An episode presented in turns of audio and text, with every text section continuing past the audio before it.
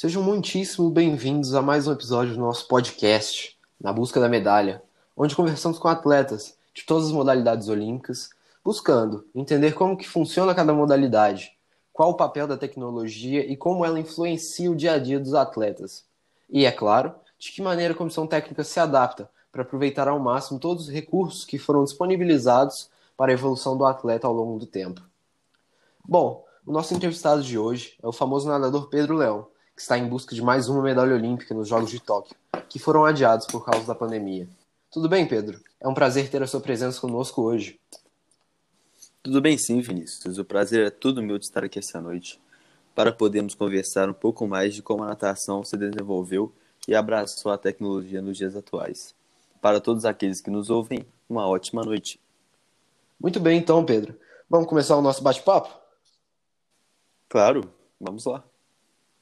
Para que a gente possa começar com o pé direito hoje, Léo, é, você pode descrever para mim e para os nossos ouvintes um pouco de como que a tecnologia mudou a natação em tempos modernos?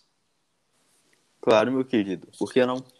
Grandes destaques tecnológicos são as câmeras e sensores de piscinas, criados por uma equipe inglesa de engenharia.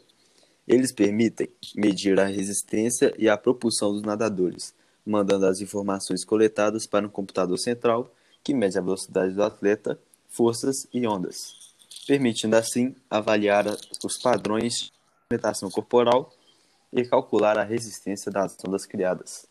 Desta forma, pode-se aprimorar os resultados dos atletas. Além dessas câmeras e sensores que estão revolucionando nossa forma de olhar os resultados e de buscar a melhoria, outras tecnologias foram criadas. Uma delas para facilitar a vida dos nadadores dos estilos borboletas, costas é o novo contador de voltas para ser, para ser instalado no fundo das piscinas. As mini telas, que reproduzem imagens de alta resolução, ficam posicionadas em cada raia ao lado, do, ao lado oposto da chegada e mostram a contagem regressiva de voltas restantes do atleta. Muito interessante, não é, Pedro? O quanto que a tecnologia pode alterar as coisas que pareciam fixas num passado tão próximo. Realmente, eu acho que é algo muito inovador e nos forçou a sair da nossa zona de conforto para buscar melhorar sempre.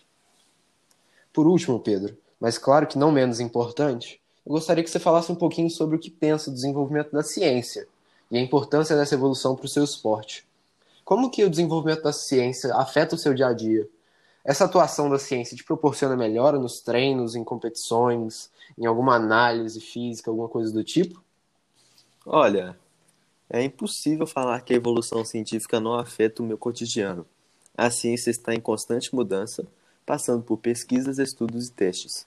E tudo isso traz novas fontes de informações para mim e meus técnicos, o que possibilita sempre buscar novas estratégias e meios de aprimorar o desempenho.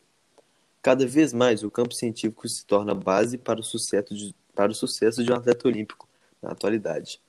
Como já falei, o uso da ciência na natação tem aumentado significativamente, isto com o objetivo de tornar os nadadores mais rápidos, sendo que o avanço da tecnologia desempenha um papel fundamental neste aspecto. Muito bom, então, Pedro. Fico muito feliz pela nossa conversa. Acredito que o bate-papo enriqueceu os nossos ouvintes, com muito conhecimento sobre esse mundo tão amplo que é a natação olímpica. Estamos chegando no nosso momento final, infelizmente. Foi incrível ter a sua participação aqui. E eu queria que você se despedisse dos nossos ouvintes para encerrarmos o nosso episódio de hoje. Fique totalmente à vontade.